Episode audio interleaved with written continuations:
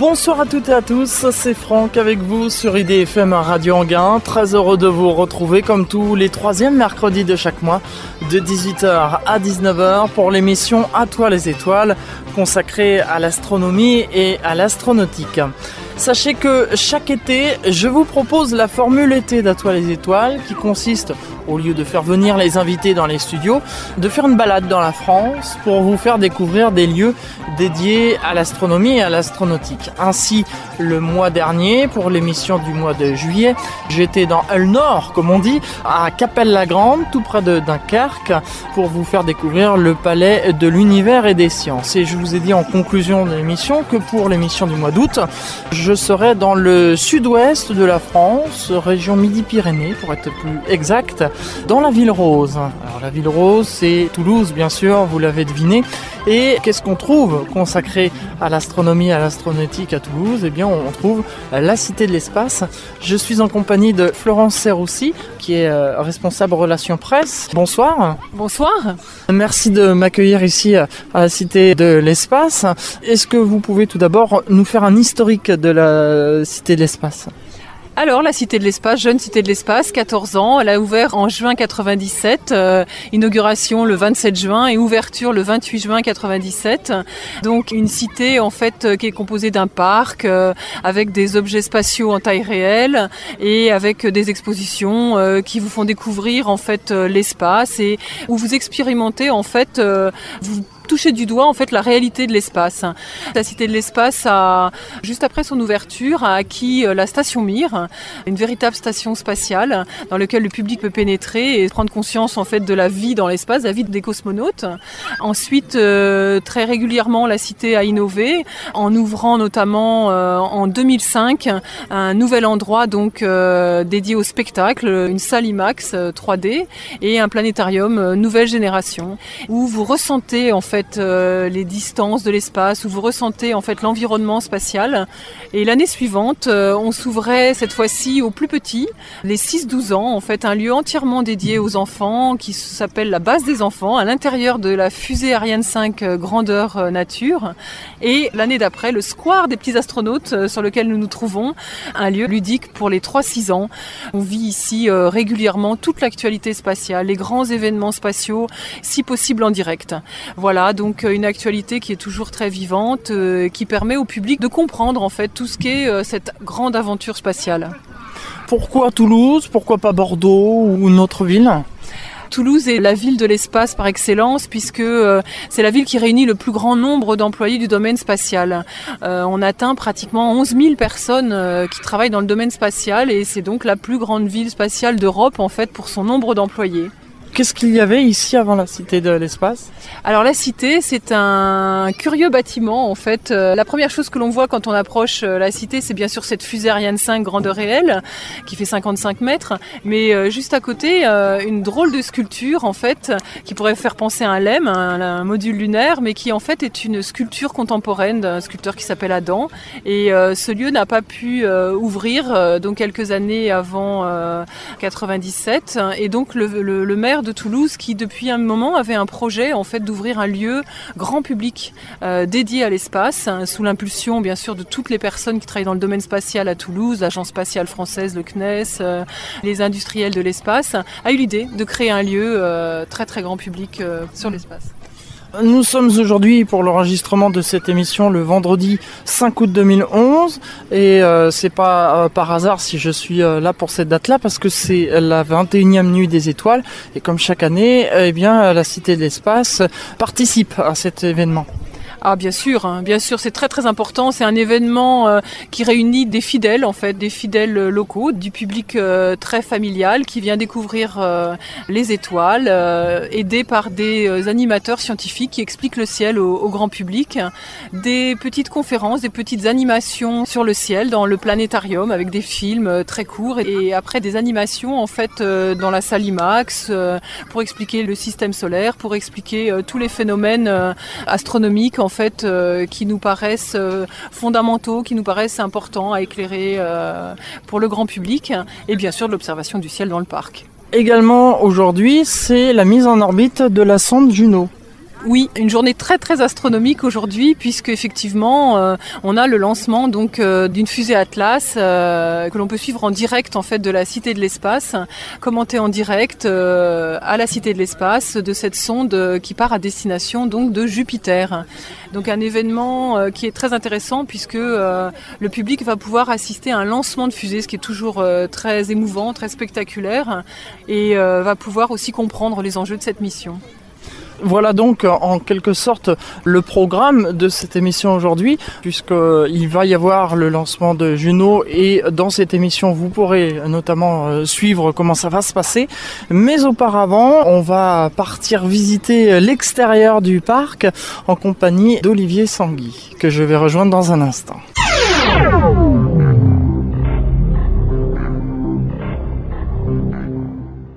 Bonjour Olivier Sangui. Bonjour Franck. Vous êtes euh, rédacteur en chef du site enjoyspace.com, le site de l'actualité de la Cité de l'Espace à Toulouse. Et avec vous, nous allons visiter l'extérieur de la Cité de l'Espace, donc le parc qui se trouve à l'extérieur. Et dès qu'on est dehors, on est confronté à les échelles de taille dans l'univers. Donc il y a plusieurs panneaux de verre tout le long, on appelle ça l'allée de l'infini, et à chaque fois on fait une puissance de 10, c'est-à-dire on commence par notre taille, l'unité le mètre, et après on grimpe de plus en plus, 10 puissance 2, 10 puissance 3, et ça permet de se rendre compte de la taille de la planète euh, sur laquelle on vit dans l'univers, c'est-à-dire même pas un grain de sable dans l'océan, c'est pire que ça, c'est encore plus petit, et on monte à chaque fois en puissance de 10, 10 puissance 5, 10 puissance 6 mètres, donc 1000 km, la France commence à être vue dans sa globalité. 10 puissance 7, la Terre. À 10 puissance 8, 100 000 km, la Terre a la taille euh, pratiquement de la Lune vue dans le ciel. Et on s'éloigne de l'orbite euh, terrestre. On s'éloigne carrément du système solaire. On va quitter notre galaxie, aller encore plus loin. À chaque fois en franchissant, juste en ajoutant un zéro au nombre de mètres. Et ça donne un peu en marchant comme ça, l'impression de se balader dans les échelles de l'univers et on se rend compte un peu de notre place, somme toute très très euh, modeste. Ça donne le tournis. Hein. Ça donne le tournis. Puis là, une petite maquette du système solaire. Alors les distances des planètes ne sont pas à l'échelle. En revanche, très important, les planètes sont à l'échelle entre elles. Et on se rend compte que la Terre est une planète euh, somme toute banale en taille, à côté du Soleil, mais aussi à côté des géantes gazeuses que sont Jupiter et Saturne. Dehors, dans le parc, c'est l'endroit où il y a le plus d'objets spacieux en taille réelle. L'intérêt de la Cité de l'Espace, c'est d'être confronté au spatial en taille réelle. Nous poursuivons euh, notre visite du parc en extérieur et là nous sommes devant le Soyouz. Hein. Le Soyouz, le célèbre vaisseau russe triplace qui n'emporte que trois cosmonautes. C'est donc un, vaisseau qui date des débuts euh, de l'ère spatiale, surnommé parfois la boîte à sardines tellement il est étroit et petit, et qui aujourd'hui est le seul vaisseau d'ailleurs maintenant à aller vers la station spatiale internationale, puisque les navettes ont, été mises à la retraite.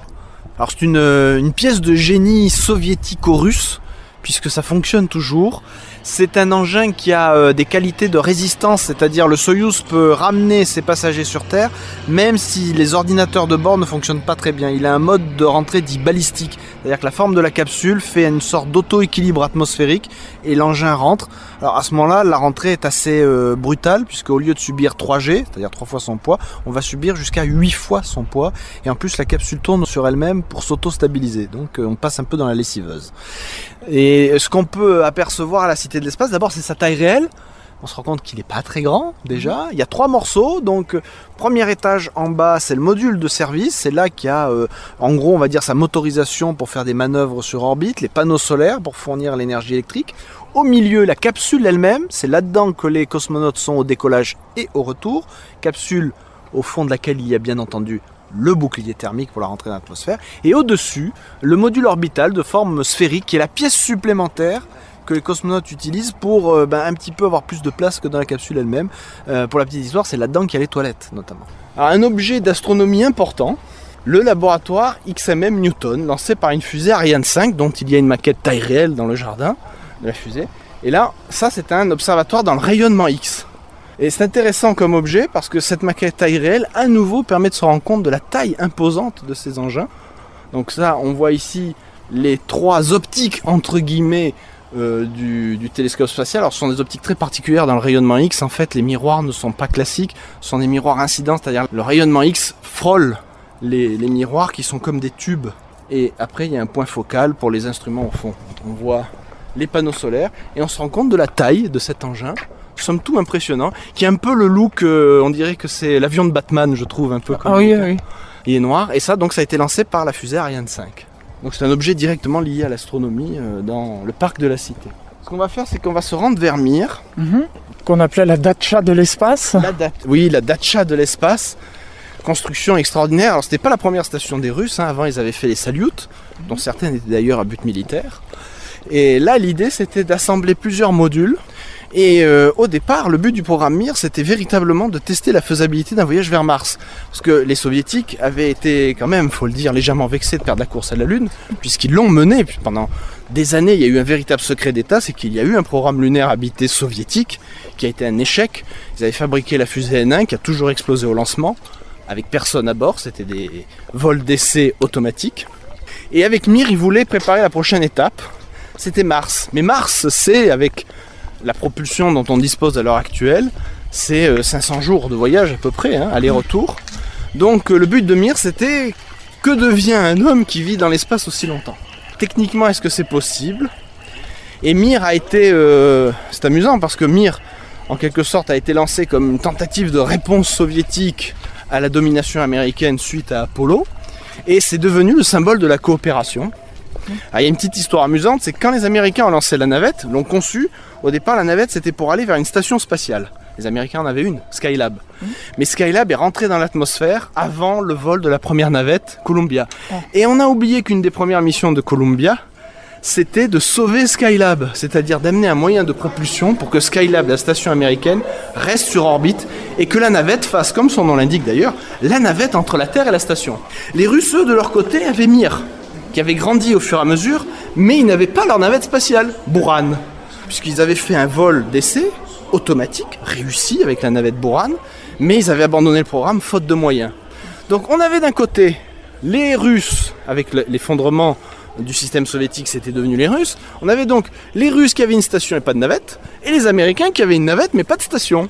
Donc la coopération était naturelle, en quelque sorte. Et c'est comme ça qu'est née l'idée de ce grand programme de coopération, ce qu'on appelle le programme Shuttle Mir du côté américain, c'est-à-dire navette Mir, et bien sûr Mir Shuttle, Mir navette, du côté russe. Et c'est comme ça que des navettes américaines ont rendu visite plusieurs fois à la station Mir, dans le cadre d'une coopération, et qui était en fait ce qu'on appelait déjà à l'époque ISS Phase 1, c'est-à-dire phase 1 de la Station Spatiale Internationale. Parce que les vols de la navette vers Mir ont permis de tester d'abord la coopération euh, technique au niveau des procédures, parce qu'on imagine que les Russes avaient des procédures qui n'étaient pas du tout en phase avec celles des Américains, etc. Les échanges d'équipage, et c'est après donc cette période de coopération Shuttle Mir ou Mir Shuttle qu'a pu être lancée la Station Spatiale Internationale. Mais il y avait eu une autre coopération aussi qui marquait aussi la fin de cet épisode de la guerre froide quand il y a eu euh, Apollo-Soyuz. Oui, mais Apollo-Soyuz, on était encore un peu en guerre froide, euh, très très très très refroidie. On était encore sous le système soviétique. Et euh, Apollo-Soyuz était plus symbolique que réellement opérationnel, mais c'était une mission quand même très importante, une capsule Apollo qui a eu rendez-vous avec une capsule Soyuz. Mais la véritable coopération sur le plan opérationnel, c'est-à-dire concrètement on fait quelque chose, les équipages travaillent ensemble, on fait des expériences et on en partage les résultats, c'était avec le programme Navette et Mir. Et donc ici on a une station Mir euh, taille réelle à nouveau. Alors c'est plus qu'une maquette, ce sont des modules authentiques fabriqués comme les modules de la station Mir. Ils étaient conçus pour faire des tests mécaniques, électriques ou servir d'entraînement. Donc euh, en quelque sorte, ça aurait pu partir dans l'espace si on était allé plus loin dans leur fabrication.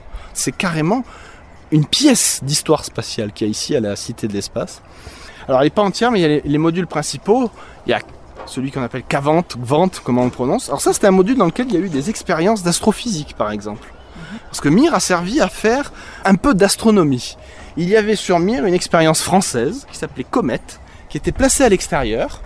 Donc les astronautes sortaient, ont installé le, le dispositif, et le but c'était de récupérer des poussières. Et on espérait ainsi notamment récupérer des poussières d'une comète qui était passée à proximité de la Terre à l'époque.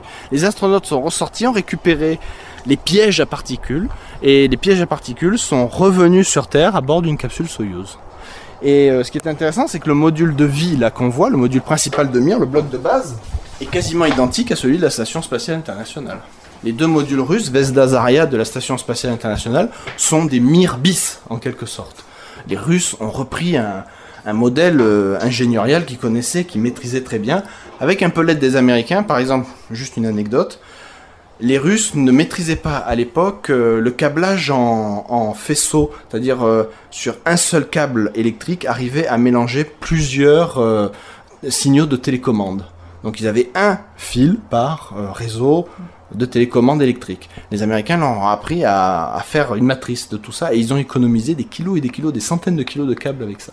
Je crois qu'on appelle ça le multiplexage. Voilà, exactement. Le terme exact, c'est multiplexage. C'est-à-dire arriver dans un seul fil à faire passer plusieurs informations. Et, et les Russes ne maîtrisaient pas ça. Donc avec la collaboration américaine, ils ont pu euh, introduire le multiplexage dans le câblage de Mir et faire euh, beaucoup, euh, enfin dans le câblage des modules façon Mir pour la station et ainsi faire des économies de poids. Donc là, on voit le poste de contrôle de Mir, Oui, parce que là on est à l'intérieur. ce qu'on appelle un ergomètre, un vélo. En fait, euh, les, les astronautes ou cosmonautes doivent absolument faire de l'exercice physique sur orbite, puisque ben, une piche-note du doigt et on flotte et on traverse la station. Donc en fait, on ne fait pas d'effort. Et ce qui se passe, c'est que les muscles s'atrophient, le cœur s'affaiblit et aussi on perd de la masse osseuse. Alors ça, c'est un résultat extrêmement intéressant. Ils ont découvert que lorsque les astronautes faisaient des exercices concrets, euh, donc c'est un vélo avec une résistance, on peut pas soulever des poids et haltères là- là-haut, ça ne sert strictement à rien. Donc en fait, on tire sur des câbles qui opposent une résistance, des élastiques ou des systèmes plus sophistiqués pour que le système musculaire continue à travailler. Et ils ont découvert que, évidemment, on évitait ou on amoindrissait la perte musculaire, mais aussi la perte osseuse. Et ça, ça intéresse beaucoup les médecins sur Terre à propos d'une maladie qui frappe beaucoup de gens, qui est l'ostéoporose. Et ça voudrait dire que les exercices physiques quotidiens réguliers, ou faire du sport, peut euh, être un moyen de lutter contre l'ostéoporose. C'est un résultat concret donc de la euh, conquête spatiale. Ce qui est amusant de, de voir à, à l'intérieur, c'est toutes ces inscriptions justement russes. Oui, russe. Et qui reste russe dans la station spatiale internationale.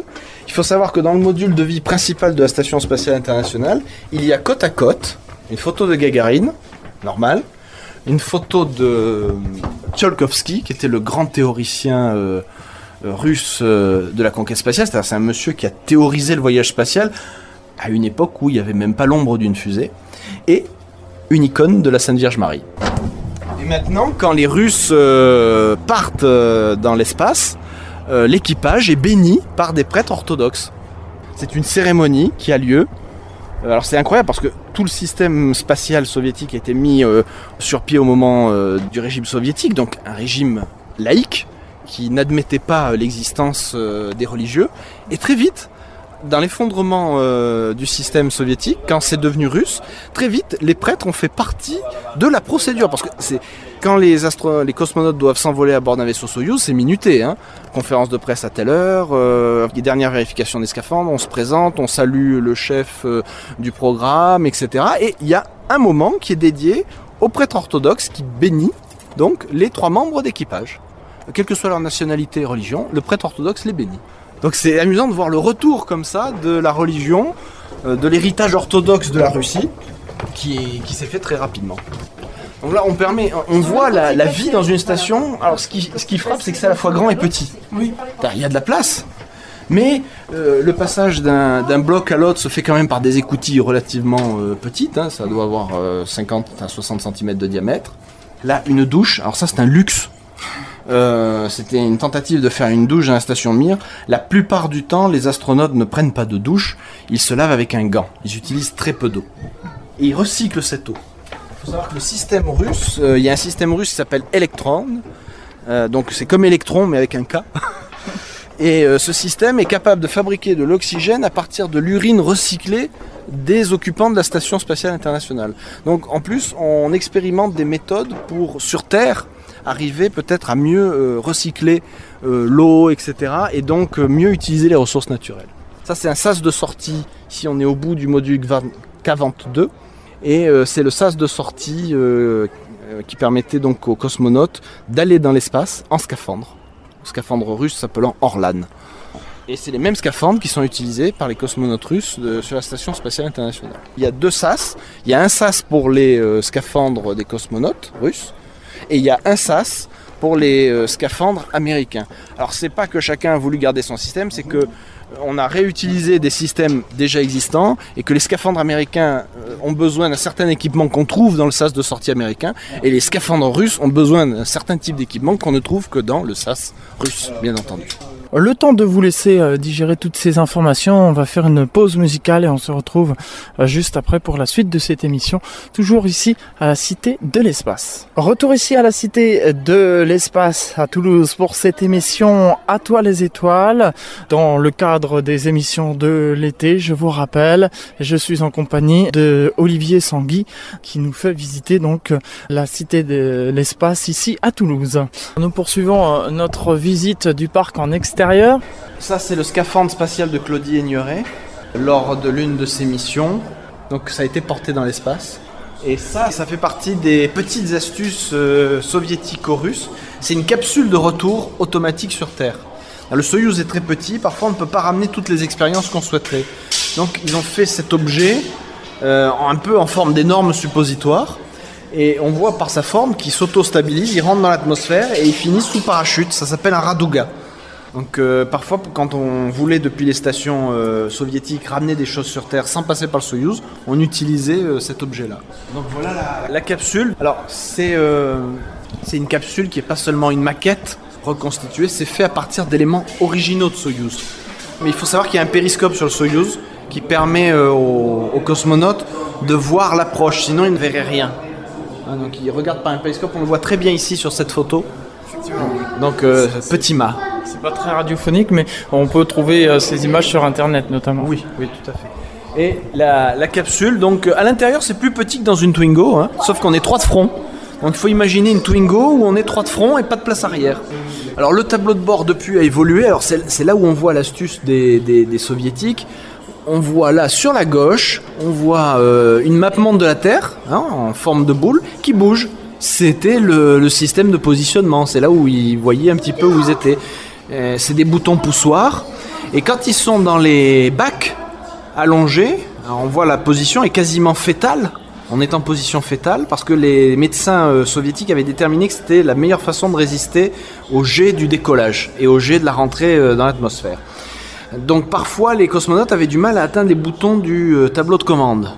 Donc ben, ils ont une sorte de petite canne et avec cette petite baguette ils appuient sur les boutons et on le voit encore aujourd'hui euh, c'est encore une astuce utilisée. Si on regarde la vidéo d'un décollage d'un Soyuz vers la station spatiale internationale, on voit le commandant au centre qui utilise sa petite canne pour appuyer sur les contacteurs. Et les baquets, puisque ce sont des sièges baquets, sont moulés en fonction de chaque astronaute, pour être au plus près euh, de la forme surtout de leur dos, afin de les maintenir au mieux. Donc euh, ils changent les baquets à chaque fois à chaque vol. À chaque vol, et euh, de toute façon, le, Soyuz n'est pas récupérable. On récupère certains éléments, mais on en refabrique un à chaque fois. Il n'y a que les navettes spatiales qui étaient récupérables à chaque vol. Telle rentrée, bon, il y avait une maintenance intense à effectuer, mais c'est la même navette qui volait. Le, Soyuz, non, on récupère des éléments dedans, éventuellement, mais euh, à chaque fois, c'est une capsule différente. Donc trois places, hein, disposées un petit peu en pétale, hein, pas de front véritablement, le cale-pied est vraiment très très proche euh, du bas du dos. Hein. On, est en position euh, fétale. Euh, là, quand on est à la Cité de l'Espace et qu'on visite le Soyuz, encore on a une impression de place parce qu'on ne peut pas complètement fermer. Il y a un accès par un hublot et cet accès-là n'existe pas en réalité, ils descendent par en haut. Donc c'est encore plus claustrophobe que ça. Oui, c'est pour qu'on puisse voir de l'extérieur. Il faut savoir qu'à la cité, il y a une animation régulière où on ouvre ce hublot par lequel on voit très bien l'intérieur et on peut s'asseoir. Donc on ressent un petit peu l'exiguïté de, ce vaisseau spatial. Ah bah voilà, la capsule a été ouverte. On va pouvoir pénétrer donc à l'intérieur de la capsule. On enlève les chaussures et je vais pénétrer à l'intérieur. À la place. Cette petite marche n'existe pas. Oui. à la place du commandant. Voilà. Voilà, donc je m'installe ah, c'est très très exigu effectivement. Il faut vraiment s'y mettre pour se rendre compte. je me cale. La preuve, hein, voilà. À quel point c'est exigu. Alors, il faut se rendre compte qu'ils sont dans cette position-là. Euh, ils rentrent dans euh, la capsule Soyuz euh, parfois plusieurs heures avant le décollage, au moins plusieurs dizaines de minutes. Et après, quand la fusée décolle, pendant 8 minutes, ils subissent jusqu'à 3 fois leur poids. D'où la forme du siège baquet Et cette forme fétale qui permet de mieux résister aux efforts. La plus mauvaise position en accélération, ce serait d'être droit, puisque tout le sang qui est dans la tête partirait vers le bas. Tandis que là, on maîtrise mieux. Dans la navette spatiale, ils sont pareils, ils sont dos euh, au sol quand ils décollent. En revanche, ils n'ont pas les jambes pliées comme ça. Et on constate, alors, allez-y, tendez le bras, essayez de toucher les boutons. C'est pas évident. Oui, c'est pas évident. ouais. Voilà, c'est loin. Alors, ici sur le côté, une petite peluche qui est tendue au bout d'une cordelette. C'est pas un détail rajouté par la Cité de l'Espace, c'est un détail historiquement exact. Depuis très longtemps, il y a cette petite peluche. Au décollage, elle est comme ici, tendue. Et dès que le Soyuz arrive sur orbite, qu'il y a coupure des moteurs, elle se met à flotter. C'est comme ça qu'ils savent qu'ils sont véritablement arrivés sur orbite. Bon, il y a les indications, bien entendu, mais euh, ils le savent. Et au-dessus de nous, la trappe circulaire, une écoutille qui ressemble un peu à ce qu'on voit dans des sous-marins et euh, qui s'ouvre et qui permet d'accéder au module orbital, le module supérieur, pièce de vie euh, en plus. Et notamment, il y a les toilettes là-dedans. Quand on décolle en Soyuz, ce qu'on ne ressent pas ici, c'est qu'on est totalement entouré en plus de sacs qui contiennent vivres, provisions, euh, etc. Donc c'est véritablement exigu. En effet, oui, on peut vraiment s'en rendre compte. Là, je vous invite, si vous venez à la, à la Cité de l'Espace, à essayer. Et au retour, euh, il s'assoit et il reste assis euh, jusqu'à l'atterrissage. Donc euh, là, ils doivent rester plusieurs heures dans cette position-là. Il faut savoir que nous deux, là, ici, assis, même si on ressent l'exiguïté, hein, comme vous le dites très justement, on est à l'aise parce qu'on n'a pas la combinaison sur nous. Les cosmonautes, eux, sont engoncés dans leur combinaison spatiale, ce qui rajoute encore plus à l'impression d'enfermement et de claustrophobie. Donc claustrophobe, s'abstenir pour, euh, si on veut un jour devenir touriste spatial ou professionnel de l'espace. C'est une contre-indication complète.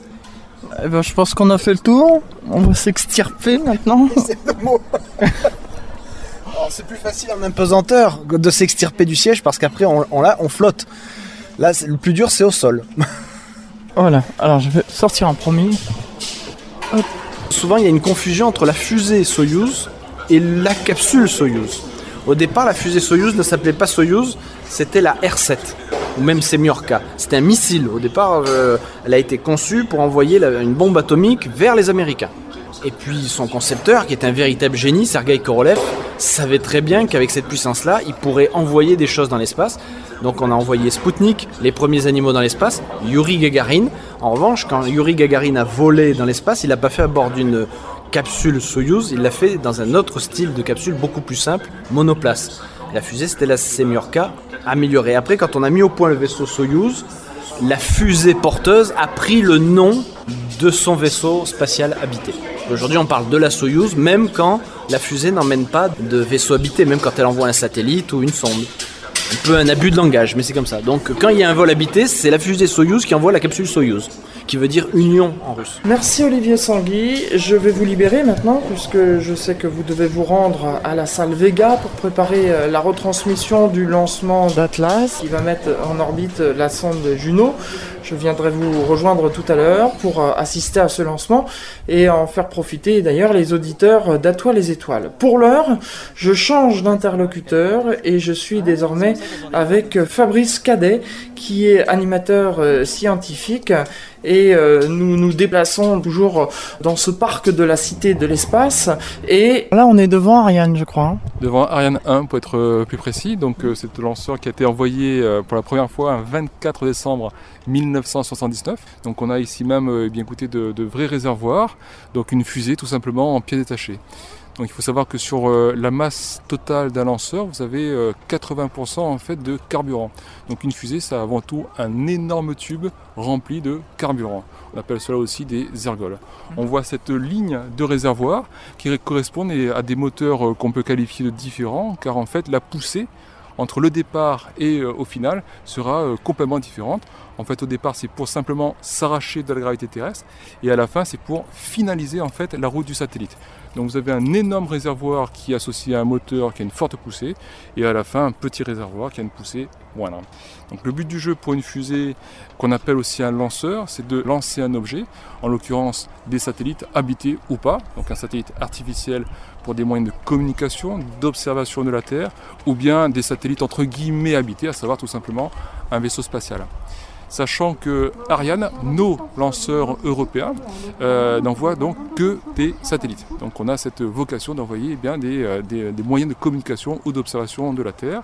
Et donc dans cette lignée en fait des réservoirs, eh bien vous avez la partie sommitale en fait de ce lanceur, à savoir la coiffe. Donc la coiffe, c'est un véritable coffre à bagages. Tout ce qu'ils ont à envoyer dans l'espace se trouve tout en haut de la fusée, abrité par cette coiffe. Et en fait, encore une fois, eh à l'intérieur, eh bien, ils vont mettre euh, les satellites. Et en l'occurrence, ici même, eh bien, vous avez euh, deux satellites. Un tout doré en bas qui est lié euh, essentiellement aux communications, c'est là l'un des gros marchés en fait que s'accorde Ariane. Et puis tout en haut, eh bien, vous avez une autre maquette, un satellite qui est très connu malgré lui et qui s'appelle Météosat, qui est un satellite qui nous sert tout simplement à faire des prévisions, alors en l'occurrence des mesures en fait euh, de la planète Terre, du moins de son atmosphère, et à partir de ces mesures, eh bien, nous allons produire, réaliser des images qui seront interprétées par la suite par des prévisionnistes. Donc voilà, en l'occurrence, eh bien, ce satellite a une particularité, c'est de se retrouver à quasiment 36 000 km de la planète Terre, dans le plan équatorial, donc juste au-dessus de l'équateur. Et à cette distance du sol, eh bien, il tournera, il aura la même vitesse angulaire que la Terre, donc il sera stationnaire par rapport à un point géographique, en l'occurrence celui de l'Afrique et de l'Europe. Voilà. Et c'est il y a une petite chose aussi qu'on remarque dans cette petite coiffe, c'est que nous voyons là d'ailleurs une des particularités de lanceurs européens, c'est d'envoyer plusieurs satellites dans une seule et unique coiffe avec des structures internes qu'on appelle SILDA, Speltra pour des lancements doubles ou triples. Donc cette structure va abriter dans un premier temps un premier satellite et au-dessus, eh bien, ils vont pouvoir positionner un deuxième satellite. Donc pour un seul et unique lancement, vous allez pouvoir envoyer plusieurs satellites et réduire les coûts ainsi par constructeur. Voilà. La coiffe est transparente, mais euh, dans le réel, elle ne l'est pas. Elle ne l'est pas du tout. Elle est notamment faite euh, en carbone. Euh, il rajoute également tout en haut et eh bien, du liège car euh, lors de la traversée atmosphérique, euh, due à la vitesse de ce lanceur, eh bien, la coiffe va énormément chauffer, donc il y a cette protection notamment faite euh, en liège. c'est ce qu'on voit notamment sur les coiffes d'Ariane 5 que nous avons également dans le parc. Oui, que je vois là derrière vous. On va aller voir de plus près d'ailleurs. C'est une maquette à taille réelle qui mesure une cinquantaine de mètres. Donc en fonction des satellites, eh bien, ils vont modifier la coiffe de la fusée qui sera plus ou moins longue. Le coffre à bagages s'adapte en fonction donc, des satellites on va se mettre au pied de cette fusée. Alors sachant que c'est une euh, maquette, nous n'avons pas mis euh, tous les éléments que vous pourriez voir autour de ce lanceur. Il faudrait en plus imaginer euh, des paratonnerres qui vont canaliser la foudre. Il faut en plus imaginer un énorme château d'eau qui se trouve derrière cette fusée. Car au moment du tir, eh dans l'environnement de la fusée, ils vont injecter beaucoup d'eau. D'une part, c'est pour euh, atténuer euh, les vibrations générées, provoquées par les moteurs, et c'est aussi pour alourdir les gaz pour qu'ils retombent le plus rapidement possible au sol. Donc euh, ici même, dans l'environnement où nous nous trouvons, lors d'un vrai tir, eh bien, ils envoient beaucoup, beaucoup d'eau. Alors, qu'avons-nous donc essentiellement ici qui représente ce lanceur Ariane 5, donc lanceur de dernière génération? On va donc commencer par la partie beige, qu'il nomme étage principal cryotechnique dans lequel vous avez deux réservoirs pour deux carburants différents, à savoir de l'hydrogène et de l'oxygène. Alors l'association des deux, non seulement euh, va vous donner une, petite explosion contrôlée, entre guillemets, mais aussi libérer la vapeur d'eau. On sait qu'en associant l'hydrogène et l'oxygène, eh bien, ça va donner de l'eau. donc ce moteur qui se trouve dans le prolongement de l'étage principal cryotechnique, ce moteur qui s'appelle Vulcain, va donc rejeter de la vapeur d'eau. Des gaz qui sortiront à la température de quelques 3000 degrés Celsius, pour vous resituer, c'est la moitié de la température de surface du Soleil quand même, donc ce sera relativement chaud. Et ces gaz seront éjectés à la vitesse de 4 km par seconde. C'est énorme. C'est plutôt énorme. Hein. Donc euh, avec une sacrée violence. Et à partir de ce moment-là, eh bien, euh, s'appliquera un principe universel qu'on appelle euh, action-réaction, qui permet à une fusée de se mouvoir. Je vous rappelle la, la définition. Eh bien, toute action correspond à une réaction de même force, de même intensité, mais de sens opposé. En éjectant des gaz dans une certaine direction, et eh bien la fusée va tout simplement s'élever et se diriger vers l'espace. Et on peut voir sur cette euh, reconstitution au sol qu'il y a aussi une voie de chemin de fer. Oui, tout à fait. Il y a une voie de chemin de fer tout simplement parce que la fusée est assemblée dans différents hangars à Kourou, en Guyane française, là d'où elle est tirée. Et en fait, il faut la sortir de ces hangars et la déplacer jusqu'au pâtir. Et ça se fait grâce à un petit camion. Donc vous avez euh, des voies ferrées en fait à Kourou pour, euh, il est vrai, déplacer le lanceur d'un bâtiment euh, à l'autre. Nous avons vu le premier étage et ensuite là on a le réacteur en lui-même. Alors on a le moteur en lui-même, le moteur Vulcain, qui lui en fait va prendre le relais des boosters ou des étages d'accélération à poudre. Ce sont ces deux gros réservoirs externes associés à la fusée qui lui permettront de, s'élever au départ, en de s'arracher de la gravité terrestre. pour parler un petit peu de consommation, dans un de ces réservoirs, vous avez à peu près 230 euh, tonnes de carburant. Donc en gros, on va schématiser à 460 tonnes à E2, entre 450 et 460 tonnes à E2. Et eh bien ces 450 tonnes de carburant seront brûlées en l'espace de 2 minutes de vol, entre 2 minutes et 2 minutes 10 de vol. Donc que vont-ils faire et qu'on rencontre d'ailleurs sur tous les lanceurs, c'est qu'ils vont libérer ces boosters qui retomberont dans l'océan Atlantique.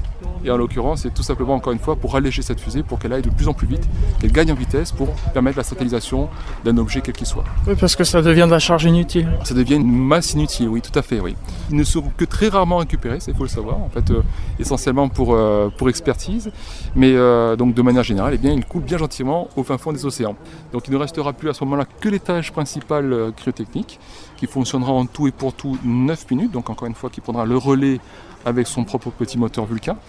Et au bout de 9 minutes de vol, elle aura brûlé dans les 157 tonnes d'hydrogène et d'oxygène. La fusée va s'en débarrasser, plus précisément ce qu'ils appellent la case équipement, qui est un ordinateur de bord, tout simplement. Donc il va larguer l'étage principal cryotechnique, qui se chargera aussi au préalable, une fois quitté l'atmosphère, de larguer la coiffe. Donc il ne restera plus que les satellites, cette fameuse case d'équipement, l'ordinateur de bord de la fusée, et un dernier petit moteur qui va satelliser euh, cet ensemble. Merci Fabrice Cadet pour euh, la suite et la fin de la visite du parc de la Cité de l'Espace. Je vais vous laisser euh, vous aussi vaquer à vos occupations parce que je sais que vous avez un rendez-vous pour euh, commenter une visite avec d'autres personnes. Quant à nous, eh bien, on va s'interrompre une nouvelle fois pour une nouvelle pause musicale, le temps que je rejoigne un autre interlocuteur. On se retrouve juste après pour la troisième et dernière partie de cette émission À toi les étoiles. Retour ici à la Cité de l'Espace à Toulouse pour cette émission À toi les étoiles euh, dans le cadre des émissions de l'été, je vous rappelle. Nous sommes ici maintenant dans un autre bâtiment je suis en compagnie de Sandra Henri Baudot, en charge euh, de l'organisation des événements pour le grand public. On va parler de tout ce qui se prépare et d'ailleurs vous pouvez peut-être entendre derrière moi un peu de bruit parce que ce soir il y aura la nuit des étoiles, donc il y a des répétitions qui sont en cours, c'est ce qu'on entend. Alors justement, qu'est-ce qui va se passer ce soir? Alors ce soir, euh, pour la nuit des étoiles, nous avons euh, des télescopes qui s'installent un peu partout dans le parc. Et en compagnie d'astronomes amateurs, on propose au public euh, de regarder les étoiles, d'observer les planètes, d'apprendre à lire une carte du ciel. Donc on a vraiment une animation principale autour de l'observation. Et ensuite, on a aussi d'autres pôles d'animation, le planétarium, une animation sur la navette, un spectacle de danse dont vous nous avez parlé, des quiz, des jeux, voilà, pas mal de choses tout au long de la soirée parlons maintenant, euh, puisque là, la nuit des étoiles a eu lieu, c'est terminé maintenant. Mais en revanche, demain, le 18 euh, août, il va se passer quelque chose. C'est une nocturne, je crois Oui, alors le 18 août, c'est une nocturne de la Cité de l'Espace, c'est-à-dire que la Cité de l'Espace est ouverte jusqu'à 23h. Donc on peut profiter du programme de la journée, spectacle IMAX, spectacle planétarium euh, jusqu'à la fin de la soirée. Et on a des petits plus, un concert euh, au pied de la fusée Ariane, comme si on était en Guyane. On se retrouve un petit peu à Kourou avec un concert de musique guyanaise, avec le groupe Canet. On a aussi le pôle euh, observation du ciel, donc du soleil et du ciel, avec les astronomes amateurs. Donc on a quatre ou cinq télescopes qui sont euh, à la disposition du public aussi pour observer. Voilà, donc ça c'est le 18 août, c'est la quatrième nocturne à la Cité de l'Espace. Je vois que l'heure du lancement de Juno approche, euh, donc euh, je vais vous suivre maintenant euh, dans la salle Vega, c'est comme ça qu'elle s'appelle, hein, où Olivier Sangui va commenter en direct le lancement de Juno.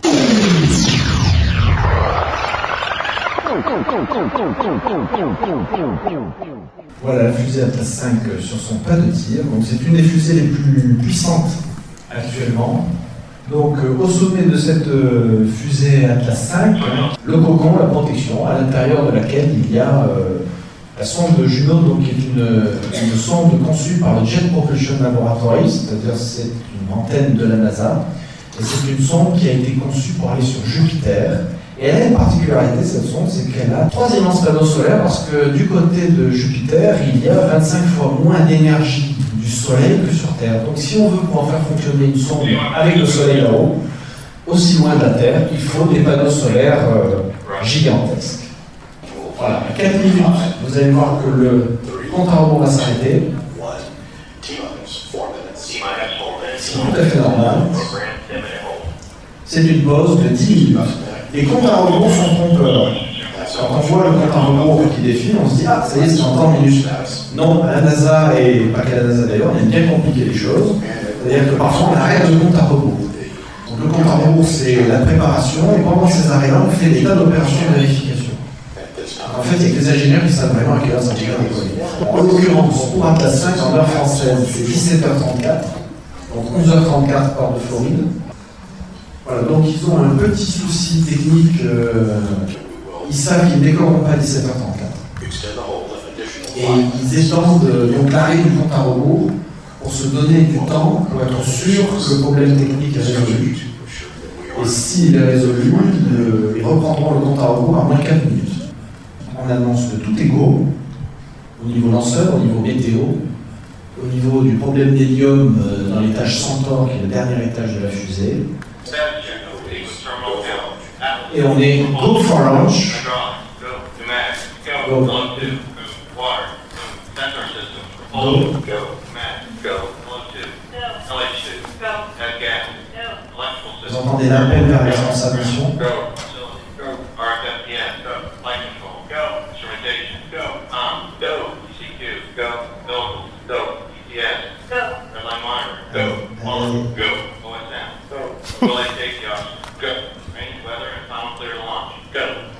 Tout le monde est go.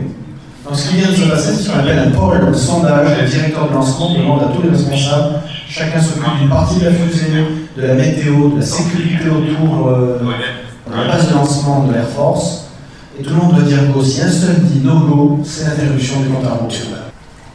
On n'est plus qu'à 50 secondes top du décollage. Tout le monde a les yeux rivés sur sa console. 15 secondes. 10, 9, 8, 7, 6, 5, 4, 3, 2, 1. Allumage moteur. Et décollage de l'Atlas 5 551 avec Juno à son sommet. Voilà, largage d'un premier booster, image spectaculaire. On est à 45 miles, ce qui fait approximativement 60 70 km. Hop, d'autres boosters qui viennent d'être euh, éjectés. J'ai un connaisseur dans le public qui vient de me dire que c'était la coiffe. J'ai cru que c'était encore les derniers. Tous les boosters ont été éjectés. En effet, c'est déjà la coiffe. C'est-à-dire que la fusée est assez haute pour que la sonde n'ait plus besoin d'être protégée de l'atmosphère par euh, une protection. En gros, imaginez si vous êtes dans une voiture, vous savez que si vous ouvrez les vitres, l'air s'engouffre. Là, on est tellement haut, l'air est tellement peu dense que si, même si vous étiez à 7000 km/h, que vous ouvriez les vitres, il n'y aura pas de vent. Donc c'est ce qui vient de se passer. Voilà. Largage de l'étage Centaure. Donc la fusée va amener l'étage Centaure et la sonde sur orbite. Et maintenant, on va attendre que l'étage Centaure et la sonde soient correctement orientés. Alors, on voit déjà qu'ils ont mis à feu le moteur. Et maintenant, en gros, on va gagner la vitesse nécessaire pour rejoindre Jupiter. Voilà, alors sachez que c'était qu'un condensé hein, de ce que j'ai enregistré euh, sur ce lancement, puisque on est pris par le temps, mais sachez que si vous voulez euh, voir ce lancement avec les images, eh bien vous pouvez retrouver dans les archives du site enjoyspace.com. Olivier Sangui, on vient de voir le décollage euh, d'Atlas. Vos premières impressions? Bien, alors on a assisté à un lancement typique, je dirais, puisque on a eu des reports, des petits reports successifs pour raisons techniques. Et ça, c'est possible parce qu'on est dans le cadre euh, d'un lancement d'une sonde, donc on est moins contraint, par exemple, que la navette spatiale. La navette spatiale, quand elle partait vers la station spatiale internationale, le créneau était de 10 minutes. Et vu qu'on voulait lancer au milieu du créneau, en fait, il y avait que 5 minutes. Donc ce qu'on a vu aujourd'hui n'aurait pas pu se passer avec la navette on aurait été obligé d'annuler le lancement et de partir le lendemain.